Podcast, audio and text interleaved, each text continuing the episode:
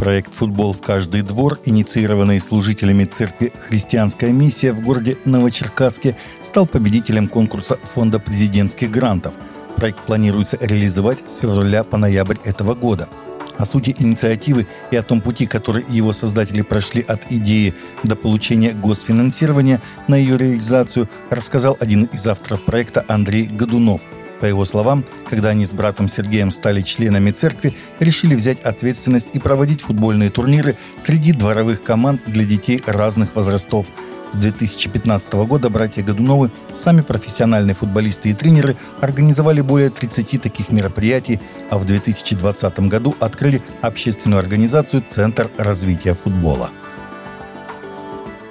Кафедральный собор Элладской православной церкви в городе Лариса 4 февраля осквернили вандалы, расписав его стены лозунгами в поддержку ЛГБТ, запрещенная в РФ организация, и оскорблениями в адрес церкви, сообщает СПЖ.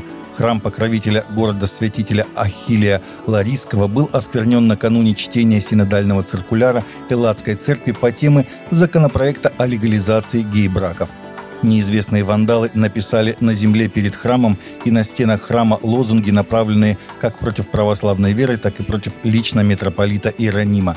Одна из надписей гласит, что Греция умирает, а люди живут в аду семьи, религии и священников. Перед главным входом вандалы написали пошлости в адрес митрополита Ларисы, а на ступенях Девы Марии – Гигантские лесные пожары, бушующие в Чили, продвигаются с разных фронтов к населенным районам, оставляя за собой следы разрушений в таких городах, как Винья-дель-Мар, Вильпараиса, Кильпузия, Вилья-Алимана или Мача, расположенных в регионах Вальпараиса в 130 километрах вниз по побережью от Сантьяго, столицы Чили – Согласно отчетам Национальной службы по предотвращению стихийных бедствий и реагированию на них, в результате пожара сгорело в среднем 12 тысяч домов. На данный момент погибло 112 человек и пострадало около 39 тысяч граждан. По оценкам, огнем охвачено 10 700 гектаров леса и городских территорий. Пострадало также немалое количество церквей и молитвенных домов. Христиане принимают активное участие в борьбе с лесными пожарами.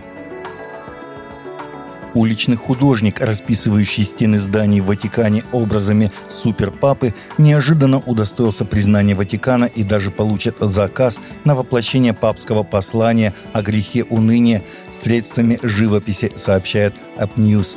Мопал приобрел некоторую известность целой серии живописных работ на тему послания Папы Франциска к Великому посту 2024 года – Судя по всему, их заметили не только миряне, но и сановное духовенство. В новом послании этого года понтифик призывает верующих избавляться от уныния, нерадения и всех форм душевного рабства, дабы обрести путь к внутренней свободе.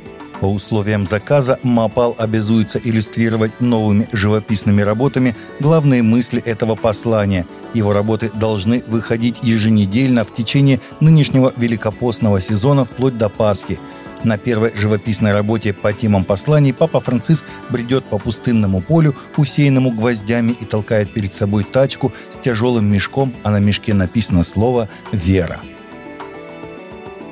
Премьера долгожданного четвертого сезона «Избранных» состоялась в кинотеатрах в эти выходные, и он не разочаровал. Первые три серии нового сезона заняли второе место в прокате, уступив Universal Pictures Apple Original Films совместного производства «Арджил». Основанное на вере шоу об Иисусе и его учениках собрало за выходные 6 миллионов 35 тысяч 823 доллара, что не включает 1 миллион 433 тысячи 216 долларов, которые оно заработало во время предварительного просмотра в четверг, заняв первое место, сообщает Box Office Pro.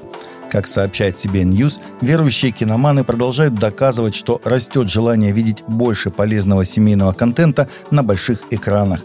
Сериал является крупнейшим краудфандинговым телевизионным проектом в истории и продолжает подниматься к новым вершинам успеха.